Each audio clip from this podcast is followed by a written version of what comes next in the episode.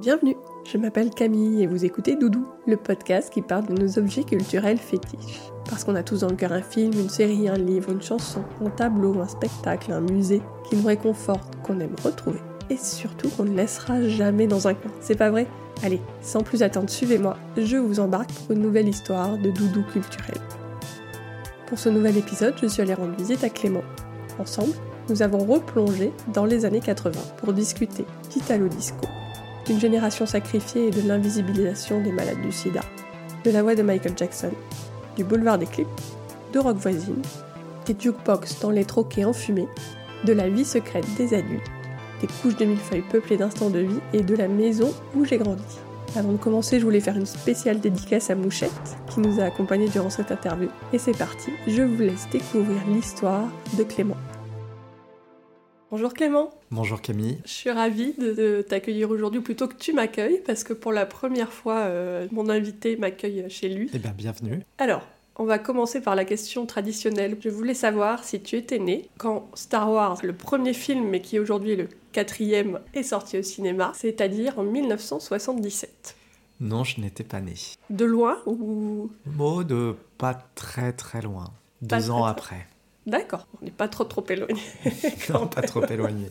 Alors, qu'est-ce que tu fais dans la vie, Clément? Alors, j'ai plusieurs casquettes. Là, en ce moment, essentiellement, je donne des cours euh, d'analyse de films et euh, d'écriture critique dans une école de cinéma et à l'université de Nanterre. J'interviens aussi dans des dispositifs d'éducation à l'image auprès des enfants. J'écris euh, quelques scénarios et je viens de terminer une formation pour être médiateur dans la gestion des conflits. D'accord. Donc, rien à voir a priori avec ta passion pour le cinéma Pour le coup, non, c'est autre chose, mais euh, j'ai toujours eu ce côté euh, multicasquette. J'aime vraiment diversifier mes activités et, puis surtout ça favorise des rencontres qui sont à, chaque fois très différentes et pleines de promesses donc euh, ça me va très bien. Il y a quelque chose avec les rencontres dans tes différentes facettes, tes différents métiers? Oui, parce que j'aime beaucoup l'idée d'avoir affaire à des gens qui ont des histoires, des parcours très différents. J'ai jamais été euh, très à l'aise à l'idée d'évoluer euh, dans un milieu qui fonctionnerait en circuit fermé, que ce soit en termes d'origine sociale, de euh,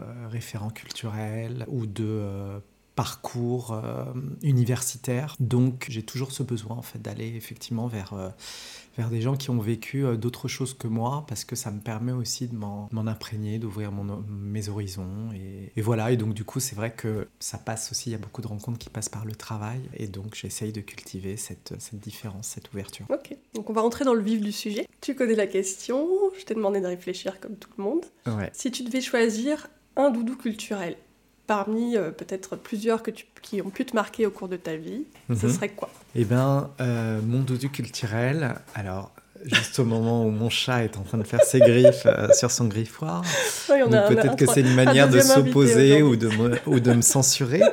Je dirais que mon doudou culturel, euh, ce serait euh, la musique des années 80. Ok, donc c'est assez vaste. C'est assez vaste et euh, l'idée, c'est pas du tout ici de s'engager dans la critique musicale et de mhm. revisiter certains artistes des années 80, qui a été une décennie un petit peu moquée à une époque, justement pour son côté artificiel, bling bling, tape à l'œil, et qui aujourd'hui bénéficie, on va dire, d'un crédit peut-être à la faveur d'une certaine nostalgie ou même d'influence musicale dont, des artistes contemporains se saisissent. Donc c'est absolument pas euh, l'idée euh, de ce euh, doudou culturel, mais c'est même d'assumer ce qui pourrait être considéré encore aujourd'hui comme de la musique peut-être un peu, un peu ringarde, un peu datée, un peu oubliée, mais parce qu'elle me raconte une histoire. Il y a un récit que, que, cette musique emmène avec elle et que du coup, bah, le principe du doudou, c'est pas forcément de, de réécouter cette musique pour en apprécier euh, la diversité ou les expérimentations, mais plutôt par rapport à ce qu'elle euh,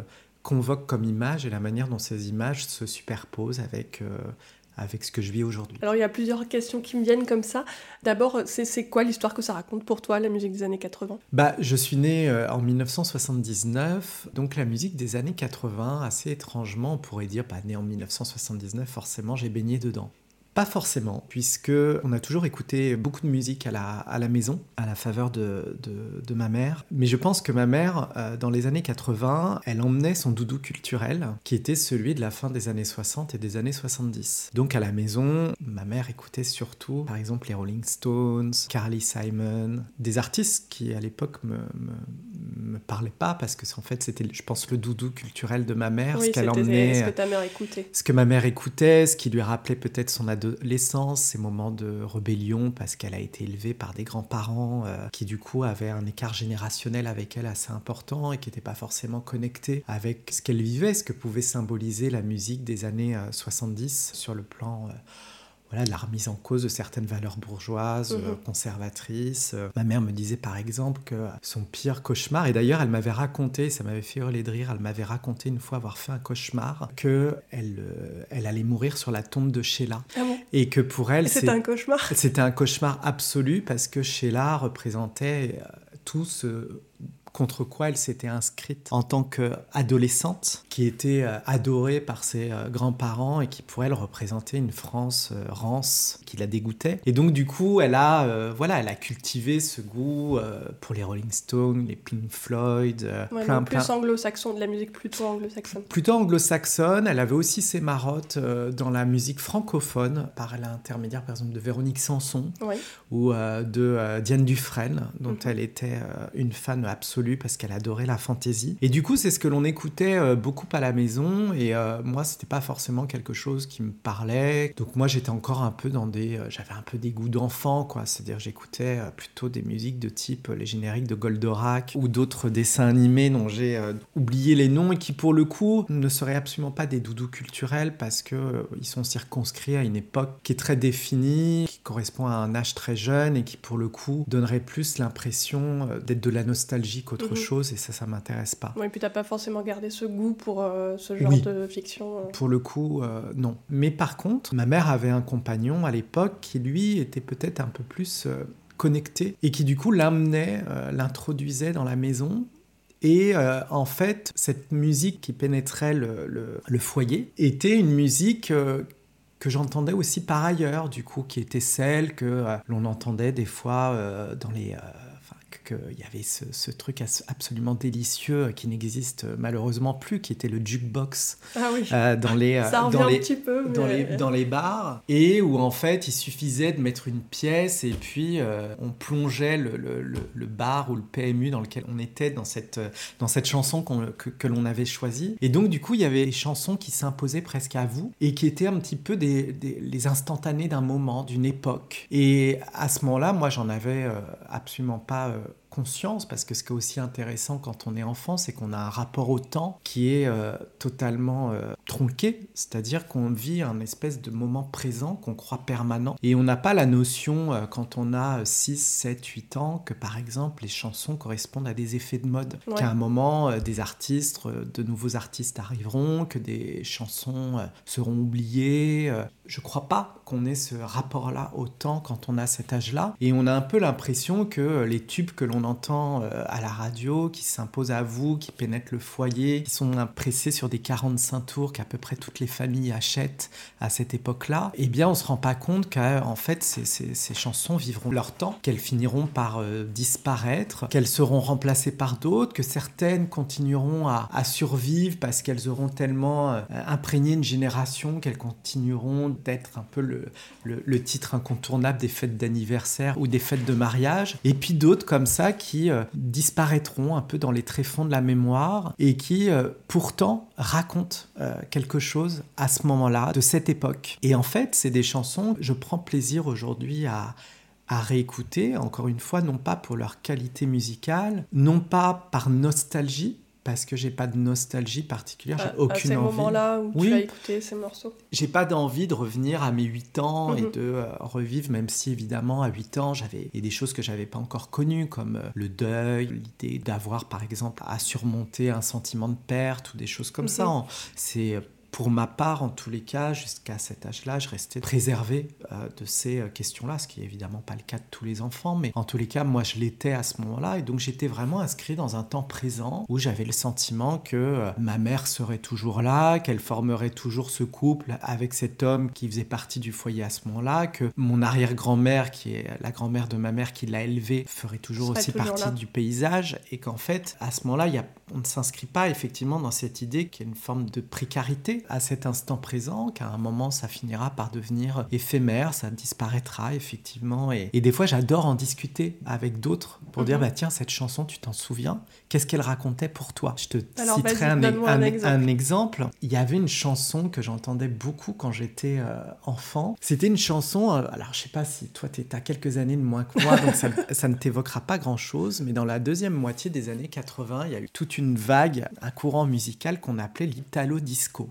genre musical qui a été euh, conspué après en disant c'était d'une ringardise absolue, quoi qu'Arte y a consacré un documentaire il y a quelques, euh, il y a quelques mois pour mhm. revenir justement sur ce phénomène musical. Et euh, on va dire l'italo disco en France était surtout représenté par la chanteuse Sabrina.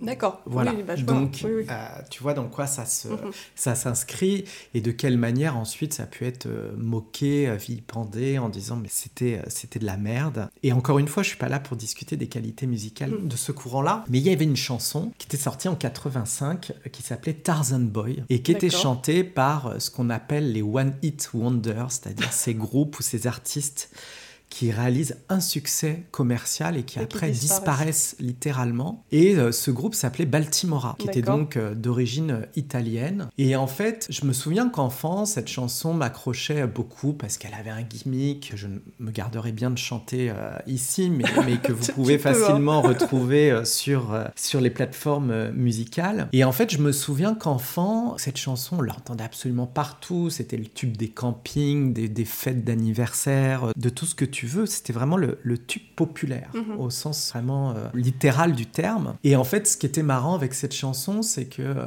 j'ai fini par lui trouver quelque chose d'émouvant mhm. en y repensant, en la réécoutant ces dernières années. Déjà parce qu'en fait, le vidéoclip mettait en scène euh, un chanteur que l'on voyait pas très bien. Il y avait des effets visuels typiques des années 80, ça créait une espèce d'anamorphose et qui rendait le, le, visage pas forcément très très réaliste. Et je me souviens qu'enfant, j'étais un petit peu intrigué par euh, ce visage que l'on voyait sans voir, ces traits qui se donnaient, qui se dessinaient sans être particulièrement précis. Mhm. Et du coup, je me suis dit, c'est étrange ce que ça aussi peut convoquer sur cette manière dont on appréhende la mémoire. C'est-à-dire comment les traits d'une personne, avec le temps, finissent par devenir un petit peu floutés. Comment euh, les événements ou peut-être des choses que l'on associe à cette personne aussi perdent en précision. Comment on se les réapproprie, on se les réinvente. J'ai pas revu ce clip récemment, mhm. exprès, justement, pour me focaliser sur le souvenir un peu vague que j'en ai. Et euh, adulte, euh, j'ai découvert, euh, parce qu'un jour, par, par vraiment curiosité, de me dire, mais c'est devenu quoi Baltimora? Et j'ai découvert en fait que le groupe a périclité assez vite, parce que déjà, ils n'ont pas rencontré d'autres succès, et puis que le chanteur, que l'on voyait justement de manière un peu étrange dans ce vidéoclip, était mort du sida au début des années 90.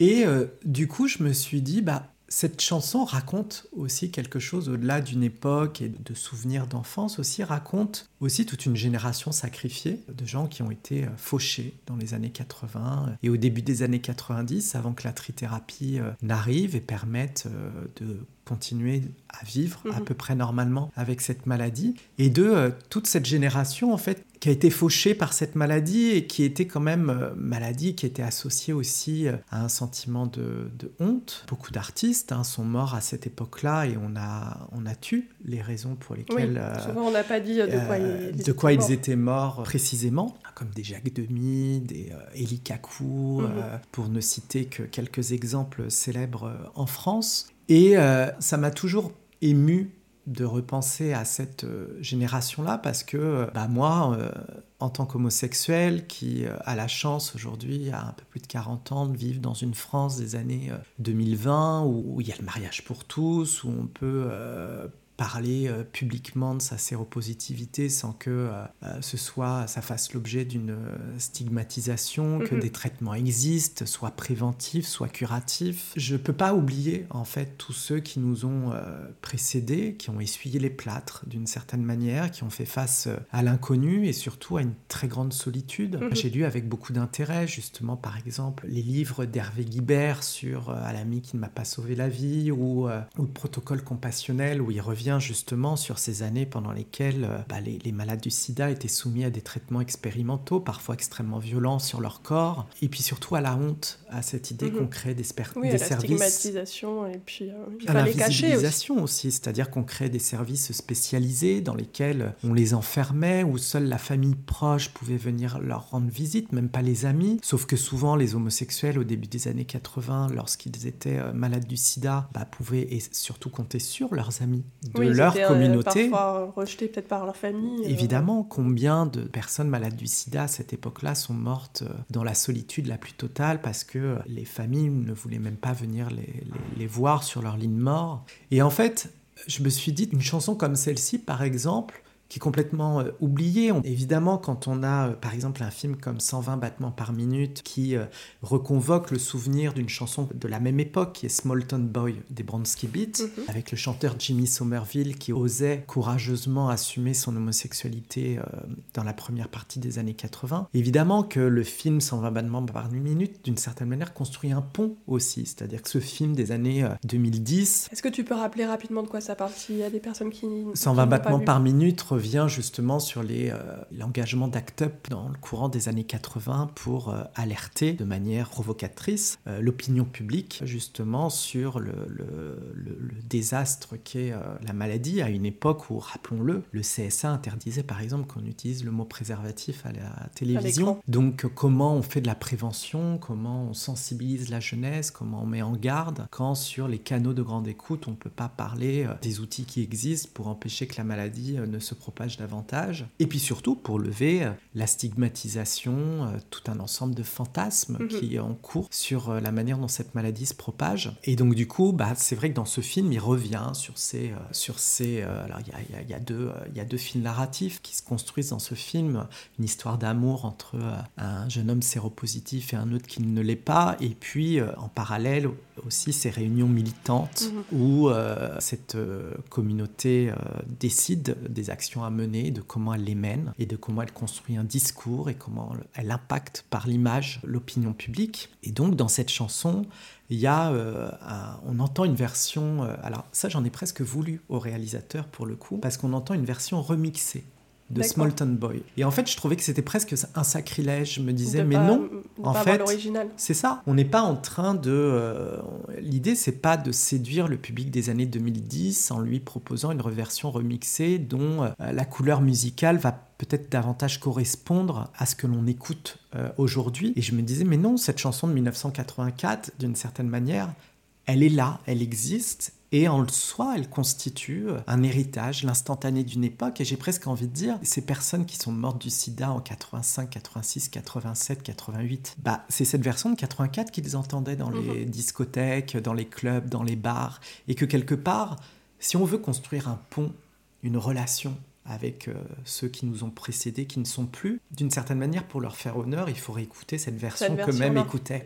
Et encore une fois, il ne s'agit pas hein, de cultiver le sentiment de nostalgie, mais c'est un effet de superposition, c'est euh, la manière dont justement notre maintenant rencontre cette autrefois. Et de quelle manière il y a, euh, un sentiment euh, plus complexe qui naît de cette superposition de, ces temporalités qui vient à nous. Et donc, pour revenir sur Tarzan Boy, j'ai été un peu ému de me rendre compte que effectivement ce chanteur faisait partie de cette génération un peu d'oubliés. C'est pas pour rien que chaque année, euh, à la Gay Pride, il y a toujours euh, ces deux minutes de silence pour se souvenir de ceux qui sont morts du mhm. sida. Parce que l'on sait que ces gens qui sont morts du sida, pour certains, sont morts dans le silence dans la solitude. Et que d'une certaine manière, il y a une responsabilité des vivants d'aujourd'hui qui euh, ne sont plus confrontés de la même manière à la maladie, à la stigmatisation, quand même de construire un pont avec ceux qui n'ont pas eu cette chance-là parce qu'ils sont tout simplement pas nés à la bonne époque, de, de dire ok, d'une certaine manière, on prend en charge votre mémoire. Et je trouve qu'il y a des chansons. De les faire revivre aussi. Et oui, d'une certaine manière, même si ça peut paraître un peu utopique. Et je trouve qu'il y a des chansons comme ça qui construisent ce pont-là. Typiquement, Tarzan Boy de Baltimora, pour moi, elle convoque des fantômes. Cette idée qu'effectivement, il y a des gens qui ne sont plus, qui continuent d'une certaine manière d'exister, de danser autour de nous. Et à ce sujet, j'ai une petite anecdote. Il y a euh, cinq ans, je faisais un voyage en Bolivie et euh, j'ai fait un trajet de nuit en, bus et j'étais euh, situé pas très loin du conducteur. Et le conducteur écoutait une radio bolivienne et je me souviens, euh, dans un moment comme ça de, quiétude, enfin, mhm. tu sais, ce genre de moment. Un peu surréaliste. Oui, c'est dans une espèce de cocon, dans mhm. ce bus qui circule à travers la nuit. Tu as l'impression que vraiment la nuit t'appartient, que le temps est suspendu, tout est arrêté. Voilà, que, que tu es en voyage, que tu es dans cette idée de découverte d'autres choses. Et, c'est un voyage intérieur aussi qui s'opère autant que le, voyage que tu fais sur la route. Et puis là, la radio passe Tarzan Boy de Baltimora. et en fait, c'était un moment un peu euh, étonnant parce que euh, je me suis mis à sourire et j'ai regardé autour de moi les autres passagers qui étaient absolument indifférents euh, à la musique que l'on entendait de très très loin. Moi j'étais devant le bus donc je l'entendais euh, un peu plus facilement et un peu plus distinctement que les autres voyageurs. Et là ça m'a fait un peu comme l'effet voilà, d'une Madeleine de Proust. Mhm. C'est-à-dire j'ai eu le sentiment effectivement d'opérer alors que j'étais en Bolivie, absolument pas dans mes repères géographiques et culturels. pour toi. Euh. Mais effectivement ça a convoqué quelque chose, un récit, une histoire qui m'a touché. Et j'étais là dans ce bus au fin fond de la Bolivie, j'avais l'impression qu'effectivement j'avais ces mêmes fantômes, ces mêmes souvenirs qui rejaillissaient. Et c'est vraiment là que je me suis dit, bah tiens, cette chanson, c'est un doudou, pour reprendre euh, l'expression de ton, de ton podcast. Mais elle te réconforte cette chanson ou pas? Pas plus que ça. Il n'y a pas cette idée de la consolation. Il y en a peut-être d'autres qui peuvent euh, euh, amener ça, mais pas plus que ça. Je dirais pas que c'est qu'elle me réconforte ou qu'elle me console de quoi que ce soit, mais c'est un repère quand même. Ouais, il y a cette idée qu'il y a une rencontre qui s'opère à la faveur de cette euh, chanson quand je l'entends. Et un jour, j'en parle à une amie. On parlait en fait des chansons oubliées, des chansons de notre enfance. Et à un moment, je lui dis Est-ce que tu te souviens de cette chanson? Alors, je prends des précautions en lui disant Tu vas voir, c'est un peu ringard, mhm. tu ne me juges pas, euh, et tout ça. Et c'est une amie qui a deux ans de plus que moi, donc elle est, euh, on va dire, dans, les mêmes, dans les mêmes âges. Et là, elle me dit, tout émue, mais avec un tout autre récit, elle me dit, mais évidemment que je me souviens de cette chanson. Et elle me dit, c'était le signal de ralliement qu'utilisaient nos moniteurs de colo pour nous dire que c'était l'heure du repas. Et donc, ils utilisaient cette chanson, ils la passaient dans une espèce de haut-parleur de la mhm. colo, un truc comme ça. Et en fait, c'était le signal pour dire c'est l'heure de manger appliqué dans la cantoche. Et du coup, elle était, euh, je sentais elle aussi euh, émue de ce que ça euh, convoquait. Peut-être un moment aussi de l'enfance, un voyage qui s'opérait dans le temps. Et du coup, je trouvais ça très joli qu'elle me raconte un souvenir ou un récit qui avait strictement rien à voir avec, le, mien. Et du coup, je lui ai raconté, je lui ai dit, tu sais que le chanteur, il est mort du sida dans les années 90. Et je l'ai senti qu'elle était... Euh, ah, elle était touchée de se mhm. dire que finalement c'était une chanson qui était sortie de sa mémoire, qu'elle, pour le coup, elle avait jamais pensé à réécouter, parce que pour elle c'était un truc qu'elle avait oublié, c'était une chanson, ces tubes des années 80 qui ne repassent pas à la radio, à part en Bolivie, mhm. mais qu'on se ressaisit pas par nostalgie justement. C'est juste les récits, les histoires qu'on y associe qui font qu'on fait un pas vers ces, euh, ces, tubes oubliés. Et donc du coup, elle était, je crois, un peu, euh, un peu émue, un peu touchée d'avoir ignoré ce qui se racontait peut-être derrière cette, euh, cette chanson. Cette chanson. Ouais, c'est une sorte de réminiscence aussi. Enfin, parfois, tu entends une chanson où tu vois un film ou une image et, tu as des souvenirs qui te reviennent comme ça, que tu avais oublié parce que c'est des choses qui traversent ton enfance. Oui, et en même temps, moi je cultive pas du tout l'idée du souvenir, disons par nostalgie. Alors, comme je te disais, moi je suis, euh, je travaille plutôt dans l'environnement du cinéma. J'adore le cinéma, j'adore l'image. Et une chose que j'adore particulièrement dans le cinéma, c'est le montage. C'est cette idée que euh, une image en soi toute seule, oui, elle peut être très joliment composée, elle peut euh, évoquer des choses. Mais moi, ce qui me passionne, c'est la manière dont les images sont associées par le montage à d'autres images. Comment deux images ensemble produisent une troisième image. Mhm. Et je crois que j'aborde ma manière de vivre exactement de la même manière que le montage au cinéma, c'est-à-dire que euh, le temps présent, en soi, m'ennuie toujours. Le présent m'intéresse pas. Enfin, pour ce qu'il produit. Ce qui m'intéresse, c'est la manière dont d'autres choses se superposent à l'instant présent que je vis. J'ai découvert il y a pas longtemps un philosophe qui m'a euh, beaucoup euh, plu, beaucoup nourri, c'est Walter Benjamin, qui parlait des images authentiques. Et justement, il parlait de cette idée qu'il était effectivement contre ce principe aussi de la nostalgie, ça l'intéressait pas du tout. Et il disait que quand il y a des images du passé qui reviennent à nous, l'idée c'est pas qu'elles éclairent nécessairement le présent ou que notre présent éclaire le passé, mais la manière dont une dialectique se crée justement entre ces images, ces souvenirs, le sentiment de ce maintenant par rapport à quelque chose qui n'est pas de l'ordre du passé, mais plus de l'autrefois, quelque chose qui est plus informe, qui n'est pas forcément daté, produit quelque chose de tout à fait euh, nouveau, inédit en nous, une image qui n'existait pas auparavant. Et c'est en ça qu'il parlait justement des images authentiques. C'est ces images qui sont créées par cet euh, effet de rencontre entre plusieurs images. Et il m'arrive, même quand je vis des moments euh, du présent qui sont agréables, ou quand je voyage, ou quand je découvre un film même, d'avoir conscience que ce qui me plaira le plus dans cette expérience, c'est les images qui m'en resteront. Je pense déjà, en fait, d'une certaine manière, à ce que j'en ferai ensuite, à la manière dont ces euh, images, qui appartiendront peut-être, si on dresse une chronologie au passé, viendront quand même continuellement nourrir mon présent. Et à la faveur justement de cet effet de superposition, il y a d'autres choses qui se produiront. C'est vraiment le sentiment que c'est un enrichissement euh, constant. Mais tu arrives à savourer le moment présent quand même ou pas? Oui, mais peut-être encore plus avec cette idée que ce moment présent que je savoure me permettra d'emmener quelque chose avec moi plus tard. Mhm. Il y a presque des choses, j'ai non pas hâte de les vivre, mais hâte de les avoir vécues. Parce que je sais en fait qu'elles constitueront euh, un ingrédient supplémentaire dans mon parcours de vie et que euh, je suis euh, assez séduit par cette idée de superposition en fait. J'ai vraiment le sentiment que dans ce que l'on vit même là. Je suis en train de te parler mhm. et, j'ai l'impression de convoquer tout un ensemble de strates qui m'ont euh, constitué et qui font ce que je suis euh, aujourd'hui. Et pour revenir justement sur ce, euh, sur ce doudou culturel dont je parlais mhm. dès le départ, c'est que effectivement, cette musique des années 80, elle constitue pour moi, d'une certaine manière, le premier étage du millefeuille. En plus, je suis né le 6 décembre 79. Donc autant dire que finalement, oui, je suis né dans les années 70, mais en gros, j'étais déjà, déjà tourné, vers, la décennie suivante. Et du coup, forcément, il allait se jouer quelque chose dans cette décennie qui allait constituer le début d'une mémoire mais d'une mémoire vivante. Mhm. Pas comme, euh, effectivement, comme je le disais, quand la musique qu'écoutait ma mère, qui est une musique étrangement que je j'écoute peut-être aujourd'hui. Aujourd'hui, parce que ça me connecte aussi, alors parce que déjà c'est de la bonne musique, mais parce que ça me connecte aussi au doudou culturel de ma mère. Et que dans un travail, ma mère étant décédée il y a dix ans, il y a des choses que l'on revisite. On est tenté toujours de mener ce travail d'enquête et de dire finalement ma mère.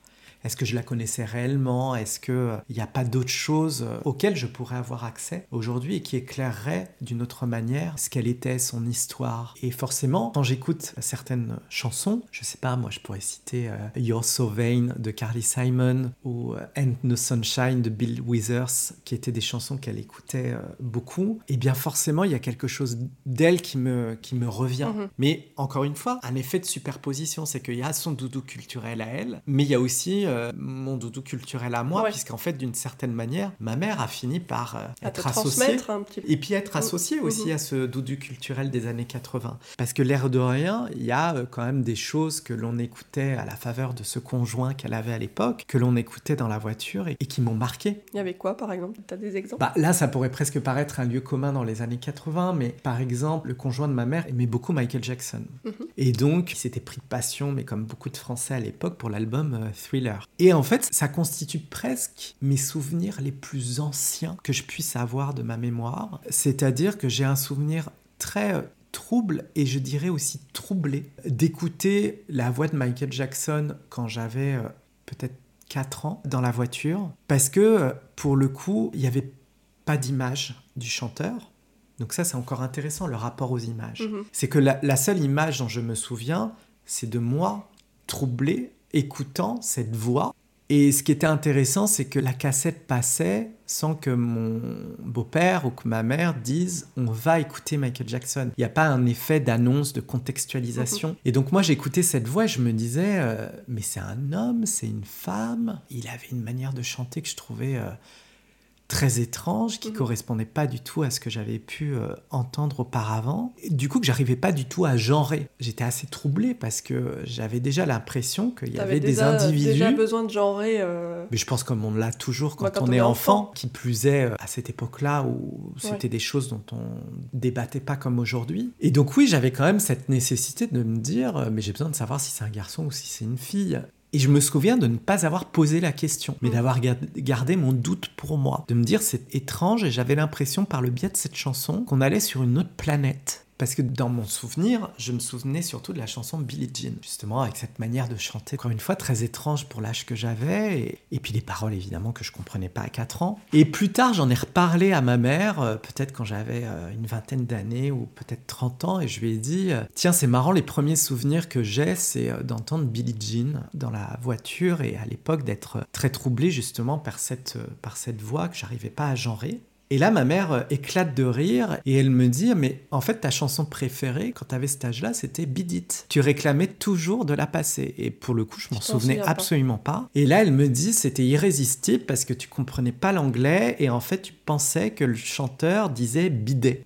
et donc, tu criais dans la voiture euh, bidet, bidet. Euh, et en fait, du coup, elle me disait C'était irrésistible parce que nous, on se marrait, on rigolait, on trouvait ça oh, très, très attendrissant. Du coup, ça a convoqué une image en moi où j'essayais de me souvenir de moi-même à 4 ans hurlant bidet, bidet euh, dans la voiture. Et du coup, j'ai fini tellement essayer de me recréer cette image que j'ai fini presque par me convaincre qu'elle était devenue un souvenir à part entière, alors que manifestement, quand ma mère m'en avait parlé, ça n'évoquait rien en moi. Mais je me suis dit, tiens, c'est marrant parce que finalement, cet album Thriller a fait partie d'un récit familial à ce moment-là, où euh, ma mère et mon beau-père ont eu un souvenir qui m'associait à ces chansons, alors que moi-même j'en avais, euh, j'en avais un autre. Et donc, pareil, quand j'entends euh, aujourd'hui euh, Billie Jean ou Beat je suis amusé. Mais encore une fois, pas dans cette idée, je suis pas nostalgique, j'ai aucune envie de revenir dans cette voiture quand j'avais 4 ans, mais de me dire aussi la mémoire est étrange. Parce que finalement, ces deux chansons, ma mère et mon beau-père et moi-même, on les a inscrits dans notre mémoire mhm. de manière totalement différente,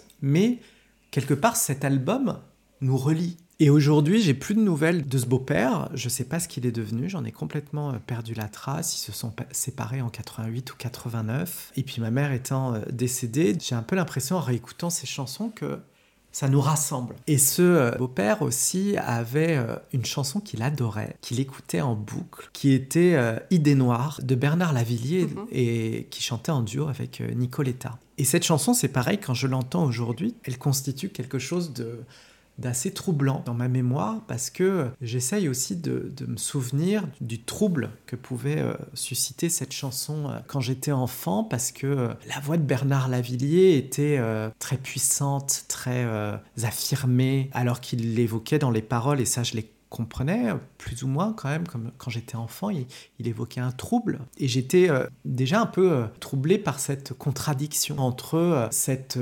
force de la voix et, la fragilité qui émanait des paroles, fragilité qui était en plus portée par la voix de Nicoletta, mhm. qui elle revendiquait d'une certaine manière ce côté un peu éraillé. Hein. Et je me souviens que ça me troublait que le compagnon de ma mère écoute cette chanson parce que lui-même je le voyais comme quelqu'un de très fort et de très assuré. Et ça me questionnait un petit peu pourquoi cette chanson euh, lui plaisait tant. Et pareil, c'est en grandissant que j'ai mesuré à quel point, par exemple, euh, ce beau-père était extrêmement jeune pour mhm. m'élever, puisqu'il, euh, bah, ma mère m'a eu, elle avait 22 ans, euh, donc déjà elle était quand même pas bien vieille, et lui, il avait deux ans de moins qu'elle. Donc en fait, euh, lui s'est retrouvé avec un gamin de 4 ans à gérer, alors qu'il en avait que 24, et que quand il écoutait ça, moi qui le voyais comme un adulte, voilà, moi j'étais un... T'avais tes yeux d'enfant aussi. Avec mes yeux d'enfant, et moi je le voyais forcément comme un grand qui était ancré dans sa vie d'adulte, sûr de ses choix, sûr de ce qu'il faisait, confiant et que je me rends compte aujourd'hui rétrospectivement que c'était un homme qui avait 25 euh, ans, 26 ans et qui donc du coup aussi devait être euh, pétri de doutes, euh, mm. d'incertitudes.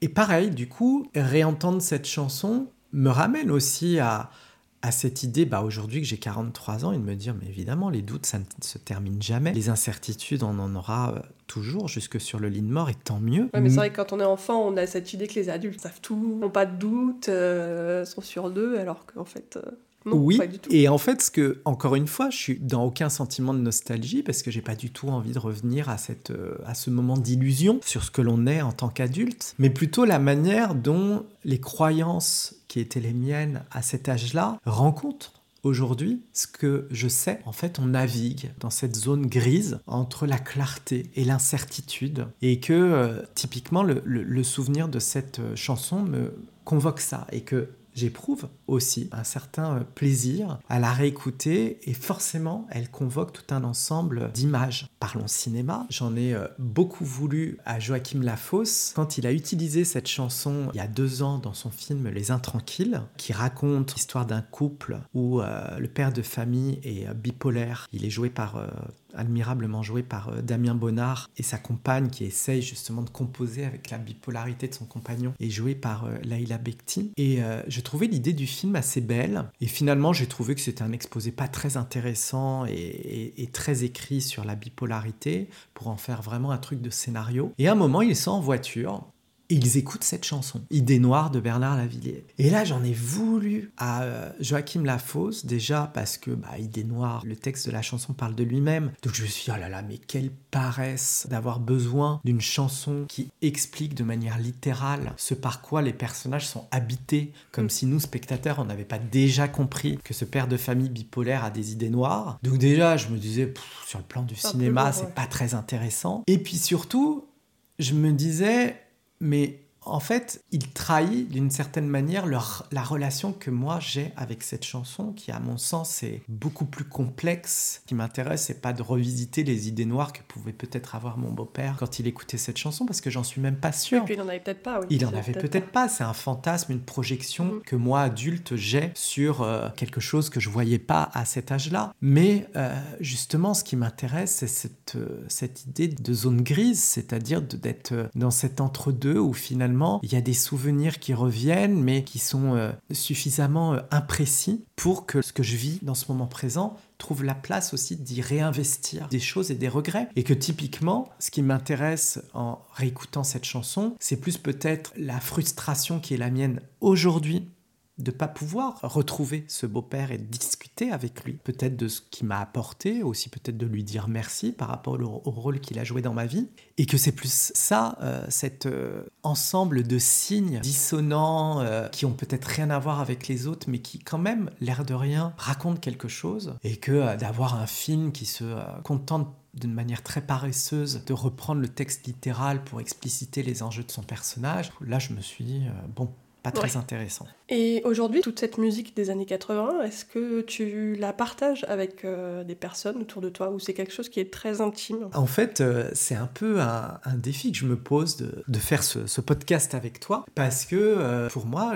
comme je te disais, il y a des chansons de cette époque-là, c'est un peu un journal intime. Par exemple, il y a une chose dont j'ai absolument horreur, c'est que quelqu'un aille dans mon ordinateur pour regarder mes playlists. Ah oui. Parce que j'ai vraiment l'impression qu'il prendrait mon journal intime pour savoir ce que je ressens, ce que je pense. Et qu'en fait, j'ai pas envie de me justifier. Si dans mes playlists, on retrouve une chanson qui est jugée euh, ringarde aujourd'hui, j'ai pas envie qu'on me rigole au nez en me disant Ah, t'écoutes ça encore mhm. Parce qu'en fait, j'ai pas envie de m'expliquer j'ai pas envie de me justifier que cette chanson, elle a peut-être, euh, elle me raconte quelque chose et que euh, j'ai besoin de temps en temps de la réécouter, comme par moment on a besoin de se réfugier dans son, euh, dans son jardin secret, dans mhm. ses pensées, de revisiter des choses peut-être d'un angle différent. Et donc c'est pas forcément quelque chose que je partage. Alors je le partage peut-être des fois vraiment avec des intimes, avec mhm. des proches, où je vais leur justement leur dire cette chanson elle me raconte ça. Et c'est pour ça que je peux l'écouter encore. Et où tu sais où tu vas pas être jugé. Peut-être oui. ce que tu disais, la, peur du jugement qui est pas du tout justifiée d'ailleurs. on a tous nos jardins secrets en termes de musique. Et voilà, en effet, euh, il y a des choses on n'a pas trop envie que les gens le sachent, mais les, intimes, les proches, oui. souvent on, se confie sur ça et on n'a pas peur de, du jugement justement. Moi, tu vois, ça me fait toujours un peu doucement rigoler les gens qui, euh, parfois peut-être un peu par snobisme, reconstituent un récit sur leur première fois. Moi, étant cinéphile, combien de fois on m'a demandé, euh, mais c'est quoi les films qu'on constituer les points de départ mhm. de ta cinéphilie, de ton envie de cinéma.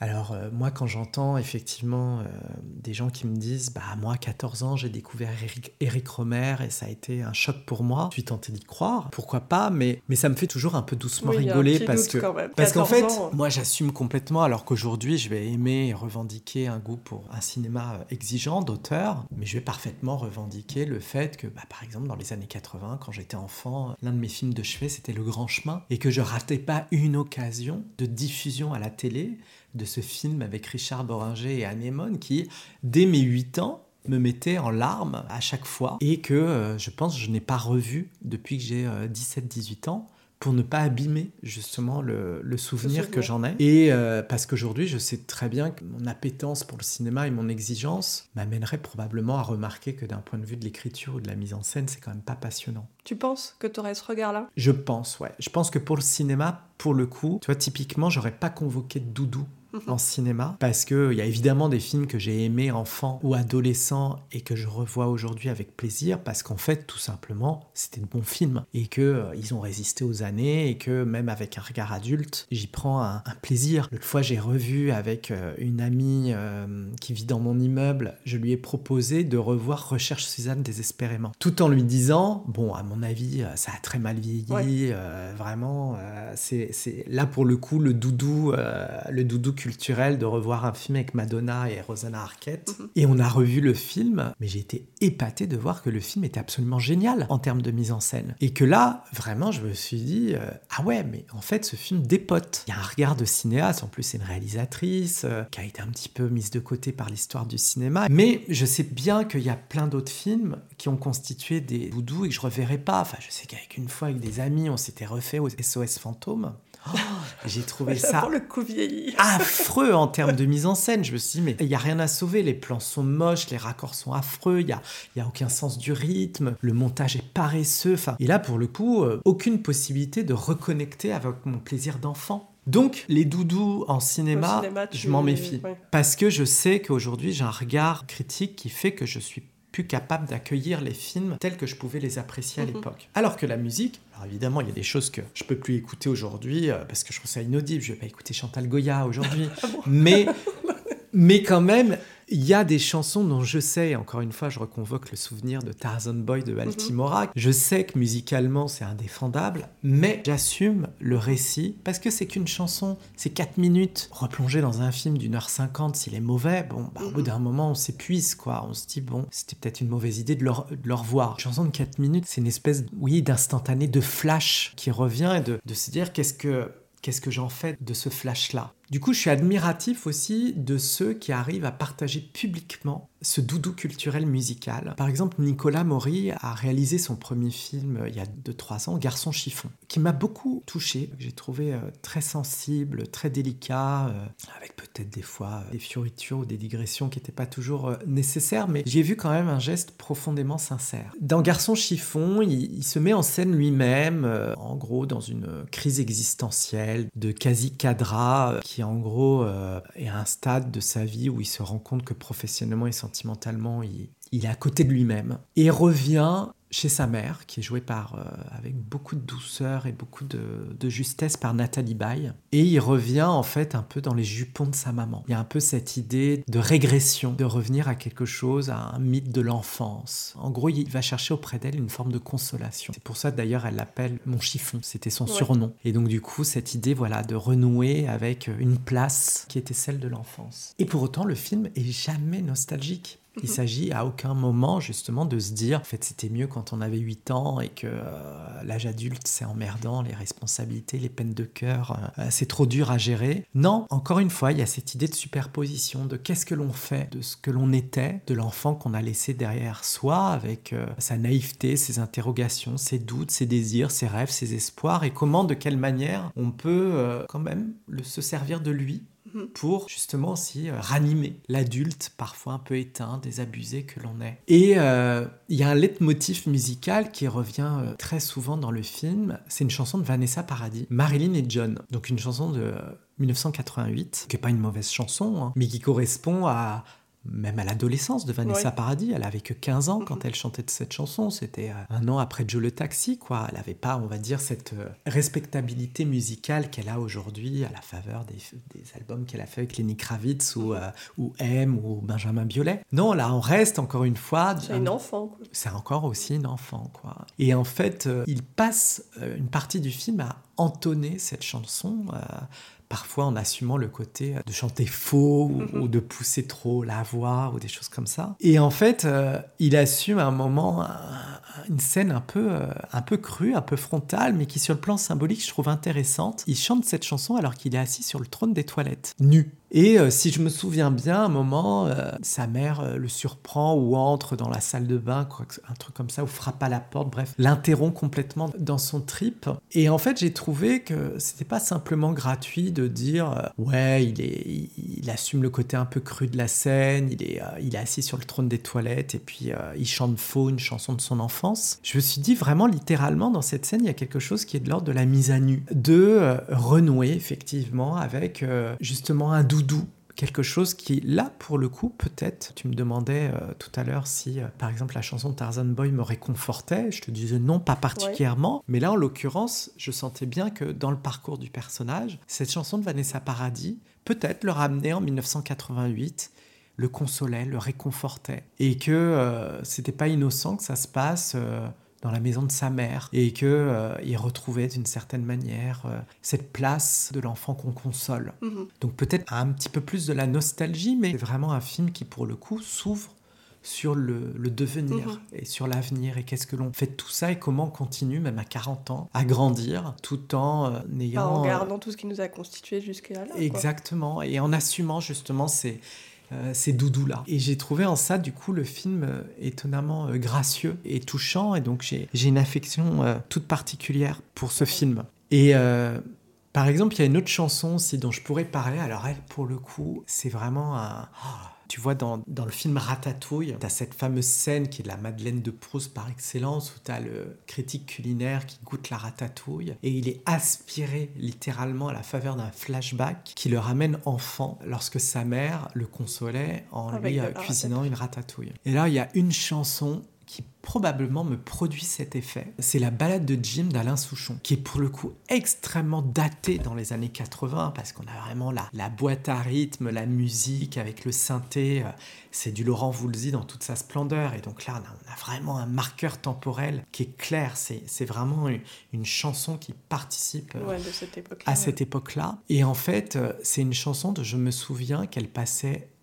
mais presque à la voilà, la manière dont on revisite le passé et, comment on le transforme, j'ai presque le souvenir qu'elle passait tous les matins dans le boulevard des clips sur M6, qui en fait était à peu près euh, ce que la télé euh, familiale passait tous les matins quand je me préparais pour aller à l'école. Du coup, c'est une chanson qui est euh, imprégnée de cette époque-là, complètement associée à celle-ci. En fait, il y, a il y a la balade de Jim d'Alain Souchon et ça va peut-être te faire rire, La berceuse du petit diable de Rock Voisine. Et donc, c'était deux chansons qui, euh, à la fin des années 80, euh, étaient euh, des chansons que l'on entendait en boucle, qui repassaient sans cesse dans cette émission de télévision, et qui, pareil, ont, ont, constitué pour moi un marqueur temporel, et de me dire, mais je sais où j'étais quand ces chansons passaient. En fait, pour le coup, ces chansons auraient peut-être peut-être plus que pour les autres, tendance à convoquer de la nostalgie. Même si, encore une fois, la nostalgie, c'est pas quelque chose que je cultive et après lequel je, je cours, mais parce qu'effectivement, ça me ramène à un moment où en tous les cas, de ce que j'en perçois en tant qu'adulte, aujourd'hui, les choses à ce moment-là me paraissaient relativement simples. Mhm. Je savais ce que l'on attendait de moi. J'allais à l'école, j'étais encore en primaire, c'était facile pour moi, j'étais premier de la classe, je connaissais pas particulièrement euh, l'échec. J'avais une relation à ce moment-là qui était très simple et très fusionnelle avec ma mère, ce beau-père qui était là, qui était un peu euh, l'équilibre, le contrepoids peut-être d'une relation un peu trop, euh, un peu trop proche. Mhm. Et le sentiment, mais à mon avis, qui est, et c'est en ça où j'aime pas la nostalgie, parce que qui est faux. J'avais le sentiment que tout était à sa place pour moi à ce moment-là. Et en fait, étrangement, si je pense à la balade de Jim d'Alain Souchon, je revois effectivement cet appartement où je vivais, je vois cette télé allumée avec le boulevard des clips, cette préparation pour l'école le matin, mais je vois pas ma mère. Ma mère est absente, elle n'est pas là. Non pas que ma mère était euh, absente quand j'étais enfant, mais j'y repense aujourd'hui, encore une fois, c'est cette idée hein, de la manière aussi dont nos images du présent euh, rencontrent celles du passé, ce que l'on en fait. C'est que euh, à cet âge-là, j'avais absolument pas conscience, parce que j'étais évidemment trop jeune, que ma mère était habitée par des problématiques, des questionnements qui lui étaient intimes, qui étaient douloureux, qui étaient complexes, mhm. qui je pense du coup des fois l'emmener euh, ailleurs. Et je pense que toutes ces problématiques, tout ce qu'elle vivait à ce moment-là faisait partie d'un hors-champ. Moi, j'y avais pas accès, j'étais trop jeune, j'avais pas mhm. les clés pour lire ça. Et ce que je trouve intéressant aujourd'hui de me dire, c'est qu'aujourd'hui, quand je repense à cette balade de Jim d'Alain Souchon, l'image qui me revient, c'est d'une mère qui est dans le hors-champ. Parce que peut-être qu'elle-même, elle était avec ses doudous, avec ses souvenirs, et que euh, elle pouvait pas être dans mon temps présent. Et ce que je trouve euh, en fait touchant à la faveur de cette chanson et du souvenir qu'elle convoque, c'est de me dire que euh, elle me renvoie aussi à un moment où euh, ma mère avait un territoire qui m'était inconnu et que je croyais que la relation euh, fils-mère était simple évidente, que tout était sur la table, et que euh, finalement elle avait euh, d'autres choses qui l'habitaient, qui la préoccupaient, d'autres choses à résoudre. Et que je me dis, c'est pas pour rien que finalement la manière dont ce souvenir s'est reconstitué, et c'est en ça où c'est pas un vrai souvenir, fait qu'aujourd'hui, j'associe cette chanson effectivement presque à un moment où euh, me dire, tiens, c'est intéressant à ce moment-là, je ne savais pas. J'étais pas lucide. Et, peut-être si euh, je devais convoquer un dernier euh, doudou euh, musical, ce serait une autre chanson. Alors là, on est à la lisière des années 80, du début des années 90. C'est une chanson qui était chantée par une ado, aussi pareil à l'époque, qui s'appelait Dana Dawson. Alors ça, tu vois.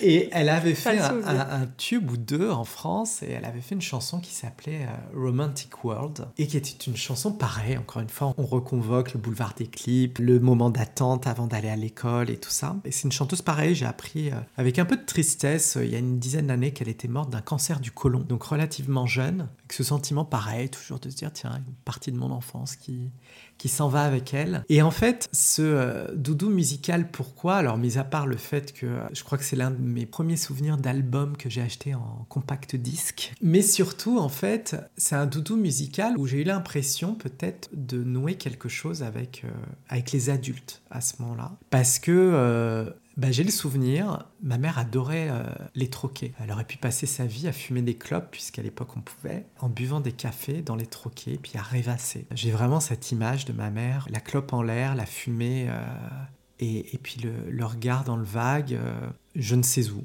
d'ailleurs. Et puis souvent, bah, elle m'emmenait, euh, donc j'ai vécu moi-même dans un néage de fumée de cigarette hein, qui indignerait aujourd'hui euh, tous les hygiénistes. Et j'ai ce souvenir précisément à 10 ans. Donc on était en 90 et on était dans le troquet en face de mon école primaire. Et ma mère était allée me chercher à l'école, ce qu'elle faisait quasiment jamais parce qu'elle était infirmière, donc elle travaillait en horaire décalé, donc elle ne pouvait pas euh, venir me chercher. C'était plus mon beau-père qui, qui s'en chargeait. Sauf que là, bah, elle était plus avec mon beau-père, donc elle était venue me chercher à l'école. Et puis, elle m'a m'avait dit bah oh, viens on, rentre pas tout de suite euh, je te paye un orangina et puis euh, moi j'aime boire un café quoi. Puis on s'assoit dans ce dans ce troquet en fumée et puis il y avait un jukebox et là, euh, ma mère me dit euh, Tiens, tu veux mettre une chanson? Et je dis Oui. Euh. Et donc, elle me donne une pièce, et puis elle me dit Mets la chanson que tu veux. Et donc là, je lui ai dit Je me souviens presque à me justifier je me dis Ah, je vais mettre une chanson que j'adore. C'est une nouvelle chanson. Et j'avais conscience que ma mère écoutait pas du tout la même musique que moi, et qu'elle regardait d'un air un peu attendri et amusé ce que, ce que je pouvais écouter, parce qu'elle, elle était branchée les Rolling Stones et d'autres parfois du rock quasi expérimental euh, des années 70. Et je mets cette chanson,